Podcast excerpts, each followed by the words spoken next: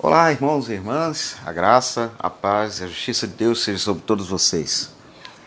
Sejam bem-vindos ao seu canal, Subsídio Exegético, o seu podcast. Ah, aqui quem fala é o Reverendo Cláudio Soares, pastor da Igreja Presbiteriana Unida do Brasil. Ah, agradeço o apoio de todos os colegas que sempre têm comentado, trazido informações novas para enriquecer esse subsídio. Ah, também quero agradecer as orações, tem pessoas que têm dirigido orações em meu favor, em favor da minha família, e em favor da comunidade presbiteriana de Vitória, a Comuna, que é um trabalho novo, ainda seus primórdios aí dentro do contexto da IPU, e que espero que seja uma comunidade que nasça alicerçada na escritura sagrada, e na beleza da partilha da fé de Jesus de Nazaré.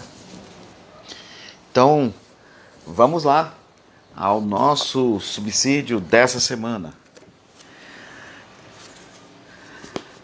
Segundo o lecionário comum revisado, ano C, já falei para vocês que o ano C é o ano de Lucas, para esse quarto domingo de advento, são propostas as seguintes leituras. Do texto da Bíblia Hebraica, Miqueias 5, 2 a 5a.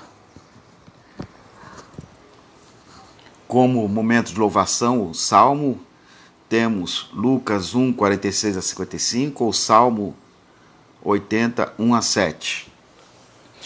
Leitura complementar, proposta é, da Bíblia cristã é Hebreus 10, 5 a 10. E o texto que estudaremos, analisaremos aqui, é o texto de Lucas 1, 39 a 45, também podendo ser ampliado a 46 a 55. Eu me prenderei aos versículos 39 a 45, tá bom, galera?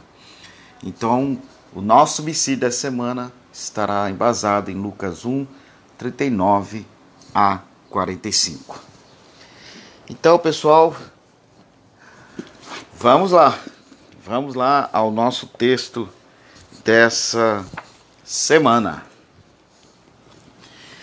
No que diz respeito à crítica textual nesse pequeno nesse pequeno campo que são os versículos 39 a 45, não há nenhuma, nenhuma é, variante importante ou relevante, tá? Então já iremos entrar propriamente dito no nosso texto, beleza? Bom, antes de tudo é necessário que seja falada algo importante. Tá? Que seja dito algo importante. Como é relevante o avanço, como é relevante ao avanço das exegeses, ou do estudo da exegese cristã, as novas hermenêuticas. Especificamente nesse caso, vocês verão como é relevante a hermenêutica feminista. Quem não conhece muito sobre hermenêutica feminista, eu recomendo algumas leituras. Dentre as diversas leituras, eu recomendo algumas pensadoras. Elizabeth Schisle Fiorenza, que tem um, uma, um rastro né, de, de reflexões feministas aplicadas ao estudo exegético da Bíblia cristã ou do Novo Testamento. Recomendo também Nancy Cardoso Pereira, pastora metodista, é, que também reflete muito bem, traz elementos novos para a abordagem do texto. Se a primeira é estadunidense, essa segunda é brasileira, da nossa terrinha. Né? Tive o prazer de estudar com ela hermenêutica.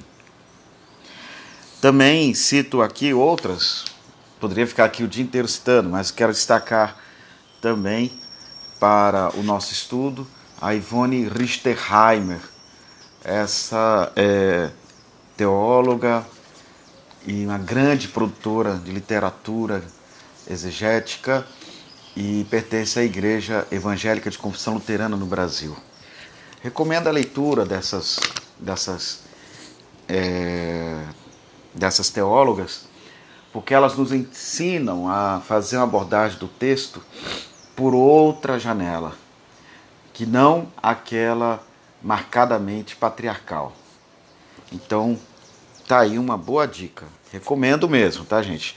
Procure a literatura dessas mulheres. Elizabeth Schisle Fiorenza, Nancy Cardoso Pereira e Ivone Richterheimer. Tá? Eu recomendo. E ela, vocês verão por que essa hermenêutica é importante para a abordagem desse texto. Tá? No momento certo a gente vai entrar, mesmo que rapidamente, não aprofundando tanto no aspecto é, da, da, diretamente exegético da contribuição das hermenêuticas feministas, mas pelo menos mostrando como uma, um referencial, um instrumental válido para a leitura da Escritura Sagrada. Então vamos lá. Lucas 1, 39 a 45 relata a visita de Maria a Isabel. É um texto bastante conhecido. E aqui eu quero já trazer para vocês uma informação sobre o gênero literário desse texto. Esse texto é uma midrash. Essa informação parece até estranha dentro do corpus literário lucano, já que a maioria dos comentaristas fala que Lucas escreveu para os gentios, né? Tem uma leitura muito equivocada dessa palavra gentio. Né? Lucas escreveu para os gentios. É importante perceber que Lucas não era um judeu da Judéia, do contexto de Jerusalém. Lucas pertencia aos helenistas, à igreja dos helenistas, ao judaísmo helênico. E o judaísmo helênico é um judaísmo mais é, plural na abordagem ele dialoga com outros universos, com outras literaturas, sem abandonar, portanto, a sua literatura fonte, que nesse caso não é a Bíblia hebraica, embora, é, mas sim uma versão da Bíblia hebraica, que é a chamada Septuaginta. É importante que saibamos que, as, que a Bíblia adotada pelas primeiras comunidades cristãs, na sua maioria, eram os textos da Septuaginta. Eis a razão de o Novo Testamento ter sido escrito em grego e não em hebraico aramaico. Embora Papias né, diga, bispo do segundo século, né, é segundo ou terceiro século, não me lembro agora, diga que havia uma versão aramaica de Mateus, mas nós não temos esse texto aramaico. Tá? Podemos até dizer que há, é lógico, uma cultura hebraica, mas não sei se temos um texto em hebraico. Então, Lucas, ele aqui está diante de uma midrash. O que é uma midrash? A Midrash é a atualização do texto bíblico. É um método usado no judaísmo até hoje que visa perceber a atualização do texto. E aí ele dialoga com vários textos da tradição judaica, no nosso caso aqui, com textos da Bíblia é, hebraica e também, no caso, com a, com a Bíblia grega, mas na versão que nós chamaríamos da versão Septuaginta, que é a versão da Bíblia hebraica para o grego. Então podemos falar que ele se utiliza na linguagem mais comum da igreja de, do texto do Antigo Testamento, se apropria e o atualiza. Ler os eventos, seus eventos, a partir de uma atualização desses textos. E isso é importante para a gente entender todo esse primeiro ciclo das, narra, das, das narrativas sobre a, a infância de Jesus, a infância de João Batista, lê nessa perspectiva de que eles, de que é, a comunidade lucana interpreta o evento Jesus e o evento João Batista dentro da perspectiva do cumprimento das promessas de Deus. Não esqueçamos essa chave de leitura. O cumprimento das promessas de Deus. Estamos no Kairós de Deus. Termo usado também por Lucas, Kairós. Estamos num momento oportuno de Deus na história da humanidade. Ou na história daquela humanidade que é o povo a quem Deus fez uma promessa. Né? E a todas as pessoas que abraçam essa promessa. Então é importante te perceber isso. E por que você está falando tudo isso, Cláudio?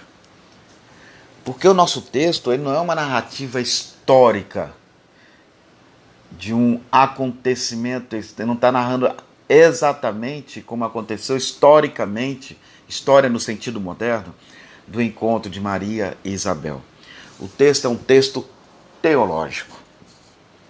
Não podemos esquecer isso, que estamos diante de um texto teológico.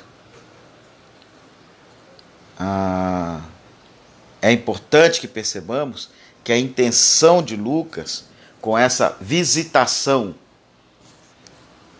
de Maria a Isabel é de natureza literária e teológica.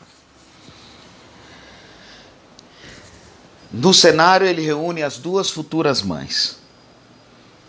Né? Podemos confirmar isso em 1,25 e 1,36. De forma que ambas possam louvar o Deus atuante em suas vidas e para que o filho de Israel, de Isabel, perdoe-me, possa ser apresentado como precursor do filho de Maria. É interessante também perceber aqui algo. No texto grego, é, esse texto, o texto grego de, de do Novo Testamento, ah, é, deixa eu ver aqui como é que eu falo.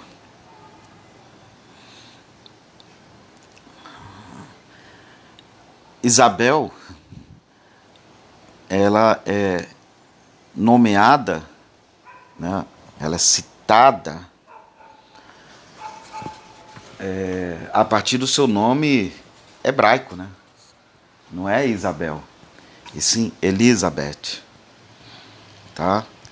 Ah, Bet, casa, Eli, Deus, Isá, Ixá, né, presente nome Isaías, salvação. Então, o nome Isabel ou Elizabeth já quer trazer em si um conteúdo teológico. Que esse povo é a casa do Deus que cumpre as suas promessas. E qual é a grande promessa? A salvação.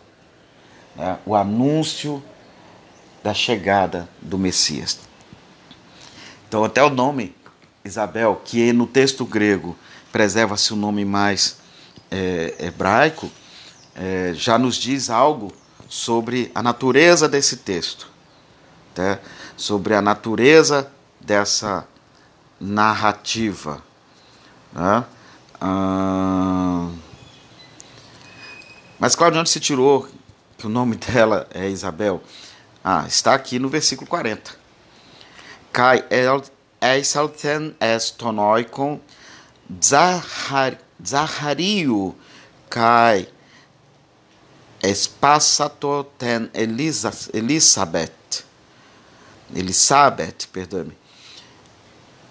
Literalmente quer dizer: E entrou na casa de Zacarias e saudou Elizabeth, a Elizabeth. Saudou Isabel a casa de Zacarias, também o nome Zacarias, né? É, já também tem um, um, uma, uma, força teológica né? para falar que Deus se lembrou, Deus se recordou, Deus se lembrou do seu povo e por isso agora cumpre em sua casa as suas promessas. Cumpre no seu povo as suas promessas, tá? A intenção mesmo de Lucas, tal como os textos, os primeiros textos é, da tradição cristã, é sempre correlacionar a figura de, Isaac, de, de João Batista como precursor de, é, de, de, de, Jesus, seja, dentro da liturgia judaica da, da, da Páscoa, segundo a tradição, uma interpretação feita do texto de Malaquias, antes do Messias chegar, viria Elias. Elias voltaria para preparar o caminho. Então, para a tradição cristã, esse Elias é João Batista e, e ele é narrado para que possa correlacionar a ideia do Elias, né? tal como Elias ele, ele se indispõe com, com o rei, ele é perseguido, né? só com uma diferença. Enquanto Elias é levado aos céus, João Batista é morto. Ah, mas tanto, mas em João Batista sempre tem essa ideia. É o outro que será o protagonista. É Jesus, aquele que virá, que será o protagonista. Tá bom? Ah, então aparece no nosso texto essa figura simbólica, Elizabeth ou Isabel, que representa todos os anseios do povo. Volto a falar do nome Elizabeth. El, ou Eli, ou Is, né? El, El é Deus, Eli é meu Deus, El, Deus, Issa, né? Isha, Isaías. Se lembra do nome Isaías? Issa, olha aí. É, promessa, né, salvação, a promessa de salvação, Bet, casa. Então, a visita de Maria à casa de Elizabeth é a visita simbólica da presença do próprio, do, do próprio Deus visitando o seu povo e trazendo para ele as palavras, as promessas de salvação. O povo agora consegue visualizar essa salvação. Também é importante seja dito algo interessante em nosso texto, que nas nossas leituras a gente consegue é, perceber, a gente faz às vezes a leitura não consegue perceber essa relação. É como retratado a figura de Elizabeth. Né? Ah, no texto da Escritura Sagrada, dos cristãos, a Bíblia cristã, no ciclo de Zacarias, de Zacarias, Isabel e João Batista, mostra-nos a figura de, de Elizabeth, ou seja, de Isabel, como uma mulher estéreo. Vocês se lembram disso, né? Elizabeth é uma mulher estéreo. Essa figura, então, lembra que correlaciona a imagem de Isabel como Elizabeth como estéreo à figura de grandes matriarcas da fé. E que retratam esse movimento de sequidão na vida do povo, ah, de esterilidade da fé. Retrata esse momento em que as pessoas diziam: é impossível que Deus intervenha de novo. Então, na figura de Elizabeth, relembra-se a figura de Sara, relembra-se a figura de Rebeca Débora, uh, Rebeca, perdoe-me, e, e. Ai, gente, as matriarcas, e Raquel. Relembra-se a figura do próprio povo de Israel que dizia que se sentia como que sem vida, né? Por isso que o profeta Ezequiel vai lá se pronunciar no capítulo 37, falando aquele vale de ossos secos, né? Haja vida. Então o povo ficou um pouco sem esperança na vinda do Messias. Então esse é um texto de anunciação e de proclamação dessa visita de Deus, que traz vida de novo, traz esperança. Então é, a, mostra bem essa correlação, essa, já vem aí a hermenêutica feminista, a importância da simbólica da mulher que se engravida como simbólica de um povo que experimenta na sua história cotidiana os sabores ou a presença do Deus da libertação, ou do Deus libertador. Tá? Aí, então eu recomendo que vocês recuperem uh, aqui a figura de Isabel, correlacionando com essas mulheres estéreis e com o momento de dor e de esterilidade do povo de Israel. Porque o Império Romano, gente, foi um império profundamente devastador para as esperanças messiânicas de Israel. Devastador, muito mais do que o Império Babilônico. E, ou até semelhante ao Império Babilônico, porque o Apocalipse de João vai fazer um paralelismo entre o Império Romano e o Império Babilônico. Né? Caiu, caiu a grande Babilônia. Então é, uma, é um referencial importante. Outra coisa também importante. Ah, ai, só um pouco. E aqui eu vou entrar um pouco mais firme com essa ideia da exegese rabínica com vocês. Dessa, dessa midrash, desse desse, desse método interpretativo que busca atualizar a, a escritura hebraica, né? É, mesmo na sua versão grega.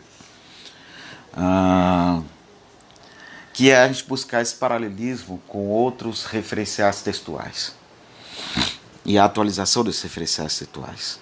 Mas antes de fazer ainda isso, tem um comentário muito bom é, do Raymond Brown, Joseph Fitzmyer e Roland Murphy. É o novo comentário bíblico São Jerônimo, Novo Testamento e artigos sistemáticos. Eles fazem também um, um comentário ao versículo 41 do nosso texto. Uh, eu vou ler o versículo 41. Kai egeneton ros ecusenton nas pasmon tes Marias Elisabeth. Esquirtesen to brefos ente corlia altes. Kai epleste pneumatos hagio re Elisabeth. Né? Versículo 41. Fala o seguinte. Uh, e aconteceu quando ela ouviu a saudação de Maria, Elizabeth ouviu a saudação de Maria, saltou a criança no ventre dela e ficou cheia do Espírito Santo, a Elizabeth. Né? Eles chamam atenção ao, a esse verbo estremeceu, ou seja, esse pulo que a criança deu, esse salto que a criança deu dentro de, da, na, no ventre de, de Elizabeth o estremecimento de Esaú, ah, lembra-se o estremecimento de Esaú e Jacó no útero de Rebeca. É o mesmo termo usado na Septuaginta em Gênesis 25, 22. É o mesmo verbo, esquirtesen, o que mostra aí a, a, a dependência literária. Ah, tal atividade é um prenúncio de relacionamentos futuros, segundo eles. O contexto, especialmente o versículo 44, deixa claro que, pelo estremecimento, João reconheceu Jesus como seu Senhor. Por meio da dádiva do Espírito Santo, Isabel é capacitada a interpretar o estremecimento de João. Né? Depois vou voltar a esse mesmo versículo para a gente ver essa. É, a, a, a ideia presente no texto de que o profetismo volta no encontro de mulheres.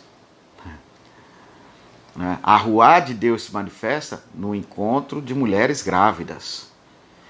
São mulheres que, que, é, que se engravidam de esperança. O mundo masculino não se engravida de esperança, mas o mundo feminista, o mundo de mulheres, é grávido de esperança. Tá? Então a gente tem que observar isso. E também no versículo 42, os mesmos comentaristas chamam também a ideia, aqui presente no versículo 42, e faz um paralelo entre as palavras é, presentes no, na, na fala de Isabel a Maria como rememorações, e aqui essa termo eu estou empregando, eu estou empregando, rememorações da libertação do, dos atos libertários, libertadores de Deus em favor do seu povo. Tá? E eles fazem um paralelo com Juízes 5, 24 e o texto de Judite 13, 18. Eu só vou ler aqui o texto de Juízes é, 5, 24, que narra a, a libertação provinda de Jael, né, uma juíza de Israel, e o texto depois Judite mostra mais uma vez a íntima relação de que o ciclo menor, esse ciclo das narrativas da infância, possivelmente, gente, eu tenho toda certeza afirmar isso. Posso fazer com toda certeza essa afirmação. São provenientes do ciclo de mulheres. Totalmente. Né? Ah, a saudação, há uma louvação a Jael em Lucas, em Juízes 5, que lembra a saudação de Isabel. Bendita seja sobre as mulheres Jael, mulher de Eber, o queneu. Bendita seja as mulheres que vivem em tendas. Bendita seja sobre as mulheres que vivem em tendas. Bendita és tu entre as mulheres, bendito o fruto do seu ventre. Né, o paralelismo. Né, depois vocês olham o texto de Judite 13 a 18, quem tiver uma Bíblia é, católica em sua casa. Tá? Essa correlação é muito interessante também. Ah, sobre a, somente uma informação que eu não queria deixar passar é sobre essa questão da esterilidade. Né? Ah, o Bruce Melina e o Richard Hubbard, em, seus, em seu texto Evangelhos Sinóticos, Comentários à Luz das Ciências Sociais, traz é, uma informação importante para a gente observar esse texto. E tem a ver com a questão também da esterilidade de, de, de Isabel. O termo grego para estéreo especifica uma mulher incapaz de ter filhos, mas não era compreendido primeiramente como uma doença médica, era principalmente uma situação religiosa e social. Deus podia fechar um ventre, como temos em 1 Samuel 1,5, compreendido como um campo, evitando que as sementes masculinas fossem semeadas. Né? Socialmente, a esterilidade era uma situação que atraía amargura, censura para uma mulher e sua família. Né? Ah, é interessante esse, primeiro, esse comentário pequeno, mas que mostra também o mundo mediterrâneo e o preconceito que mulheres estéreis sofriam na época de Jesus. Ah, e até hoje sofrem, né? Em nosso contexto patriarcal. Então vamos à midrash do texto. E para te observar essa midrash do texto, uh, eu convido a vocês, depois cautelosamente, a observarem que há um paralelismo entre esse texto e o livro das crônicas. Principalmente o primeiro livro das crônicas, o ciclo que vai do capítulo 13 ao 17. O que que fala esse ciclo do 13 a 17? De primeiro de primeiro, do primeiro livro das crônicas. Fala sobre. É, é o, ciclo, o, o, o, o, ciclo que fala sobre a, a, o retorno da arca a Jerusalém. Davi dispõe-se a trazer a arca para Jerusalém. Depois, no 14, nós temos essa busca de Davi pela arca essa, essa a, a arca permanece quando é encontrada 13 dias na casa de Obed-Edom. Observe o nome Obed-Edom, né? servo de Edom. Edom é uma corruptela da palavra Adon, né? Adon, servo de, do Senhor, que lembra o Obed Israel, né? Ebed Israel também, né? Ebed, é, escravo né? de Israel. Ah, vem depois do capítulo 14 é, uma louvação, né, o reconhecimento do. Uma louvação aos feitos de Davi.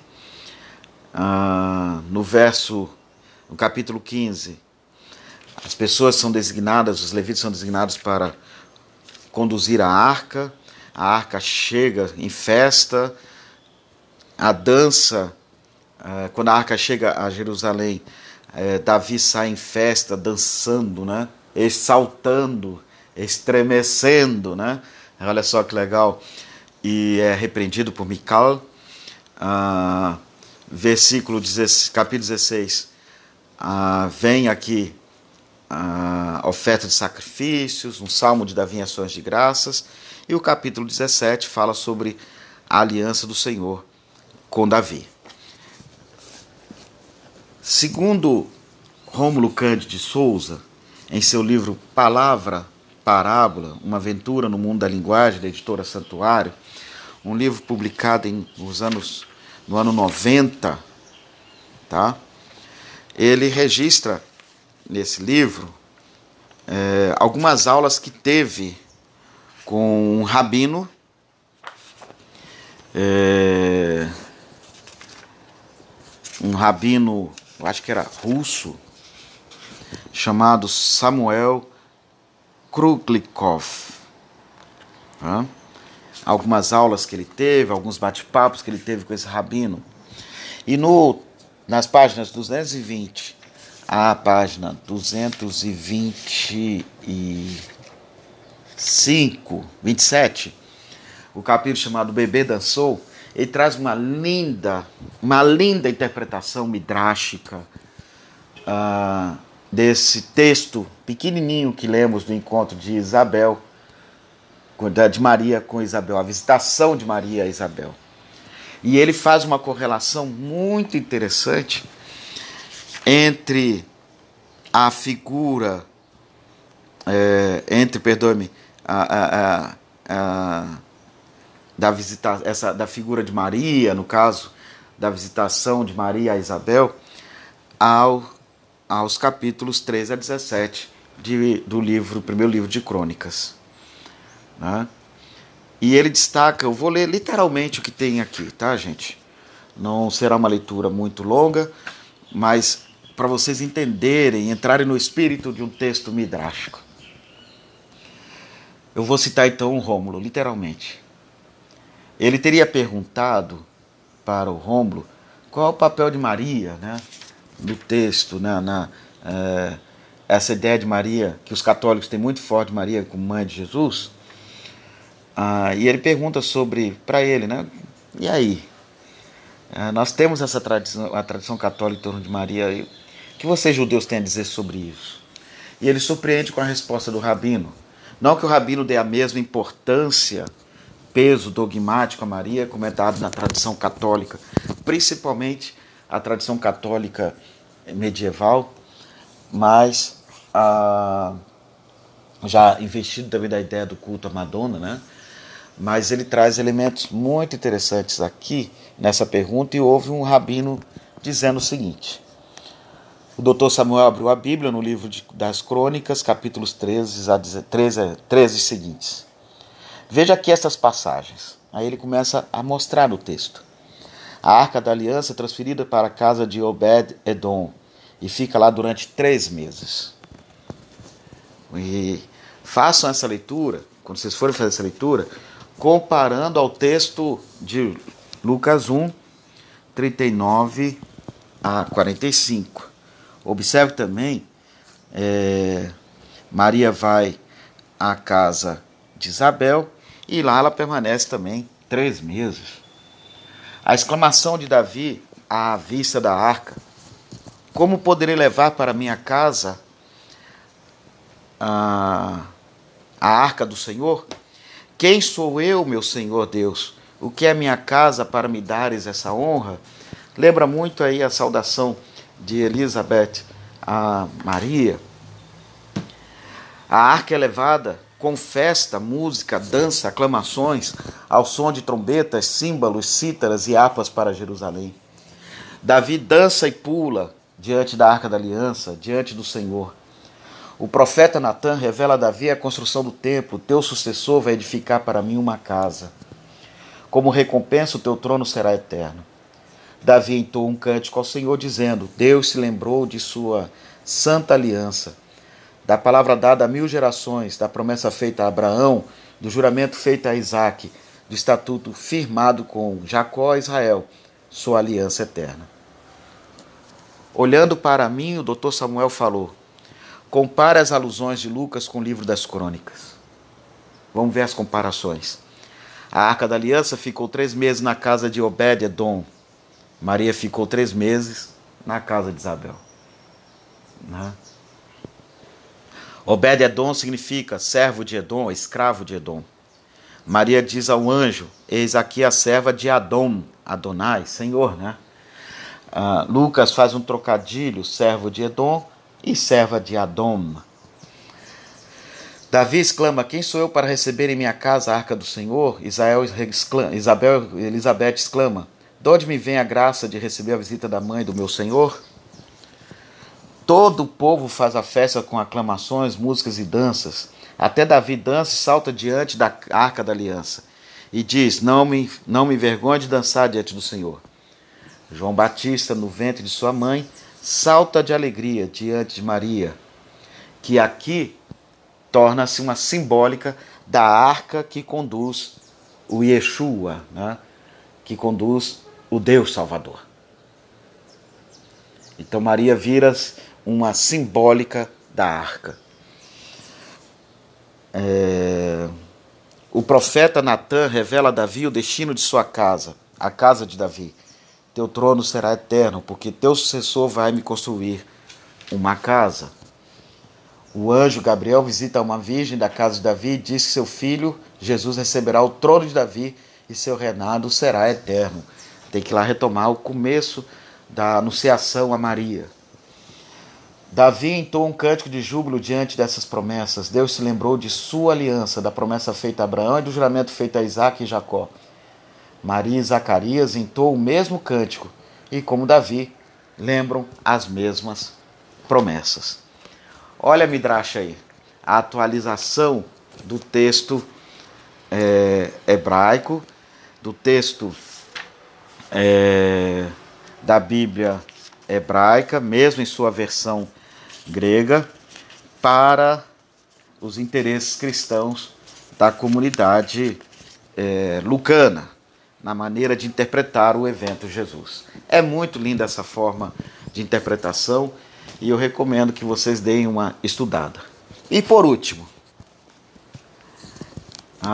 que eu também quero também destacar, estudo também perceba que a centralidade do texto é o texto de mulheres. As personagens são mulheres. Aqui foi lembrada Jael, Judite. Embora o texto apresente, apresente aqui o Davi, mas tem o objetivo de falar que é no ventre, na esperança dessas mulheres, né? lembra-se da palavra Elizabeth, casa, a, a casa de Deus, é, é, Elizabeth, Deus cumpre o que foi prometido, né? Ah, mas que podemos traduzir Eli, El, como Deus, Isha, salvação, Bet, casa, até uma sinagoga, né? A casa do Deus da salvação né, do Deus que salva, é né, uma casa rabínica, né, com, com certeza. Temos também a grande, a grande contribuição da interpretação é, feminista para o texto. Não porque nos traz somente a, a, a, tona as mulheres, mas também porque traz um referencial muito importante para nós e que nos escapa muitas vezes na leitura do texto nas interpretações do texto. Então, o que, que ela nos traz? Está aqui no versículo 41. O verbo que a gente traduz e ficou cheia do, a expressão que a gente traduz ficou cheia do Espírito Santo a Elizabeth. Elizabeth ficou cheia do Espírito Santo e ela começa a exclamar em alta voz, né? Chama a atenção a expressão ficou cheia. É plesse. É plesse. Essa expressão é muito interessante. Por que ela é importante, Cláudio? Porque essa expressão vai falar de Pentecostes no texto de Lucas. Nos relatos de Pentecostes, a casa ficou cheia do Espírito Santo, as pessoas estão cheias do Espírito Santo. Ah, muitas vezes falamos que a igreja nasce de Pentecostes, nasce lá do texto de Atos, capítulo 2. E para Lucas, não, não, não, não, não, não. Ah, a comunidade do Espírito nasce no encontro de mulheres nasce da vida cotidiana das mulheres. O cotidiano fala, fala muito alto aqui, é o encontro de mulheres grávidas. Para Lucas, do seu relato, o Espírito é dado à comunidade lucana no encontro de Isabel e Maria, na visitação de Maria à casa de Isabel. Nesse encontro é que acontece Pentecostes. Esse termo, muito usado em Paulo, pimplene, né, plenitude, que a ideia do transbordamento. É como se Isabel agora transbordando, né? não é só um ficar cheio, é o transbordamento. Né? Ela transborda de tanta alegria da presença do Espírito Santo na vida dela que proclama. E aqui é uma, parece uma coisa interessante. Se em Pentecostes as igrejas enfatizam que Pedro, cheio do Espírito Santo, falou, aqui para Lucas, na sua comunidade lucana, a primeira a ficar plena do Espírito Santo e proclamar a salvação, a, a, a, a proclamar às pessoas o Salvador, né, a presença do Salvador, é Elizabeth. Essa casa, essa casa midrástica, né, essa casa sinagogal de estudo da Escritura, em que proclama que Deus cumpriu o que prometeu. Então é interessante perceber que Pentecostes e a palavra espírito em grego, embora neutra, em latim espíritus masculina, em hebraico é feminina. Então Pentecostes é uma festa de mulheres, é uma, é uma experiência mulherista, uma mulher, eh, experiência feminista na minha compreensão aqui. Então nós temos aqui o primeiro relato de Pentecostes no texto, que antecipa o Pentecostes de Atos dos Apóstolos. Totalmente antecipa Atos dos Apóstolos. Para a comunidade lucana, o primeiro Pentecostes aconteceu no cotidiano da vida de mulheres. De uma mulher estéril que fica grávida, de uma mulher nova que agora experimenta minha gravidez e vai aprender com essa mulher já idosa, em sua gravidez e grávida, a alegria de ser mãe, de ser geradora de esperança, nesse sentido. Bom, gente, fica aqui então o meu comentário, espero que seja útil para todos vocês. Há elementos a serem trabalhados, o paralelismo com o texto de crônicas, a ideia de que é, Maria torna-se uma palavra, palavra parábola para a arca da aliança. Né? O Pentecostes como encontro, né, no encontro do cotidiano de mulheres. Ah, é importante perceber esse texto como uma grande midrash e lê-lo dentro dessa perspectiva é, é, marcadamente de texto feminino que aponta para o projeto de esperança. E a esperança aqui é que Deus cumpre as suas promessas. Espero ter contribuído e nos vemos até a próxima. Valeu e bom Natal para todos vocês. Tchau, tchau.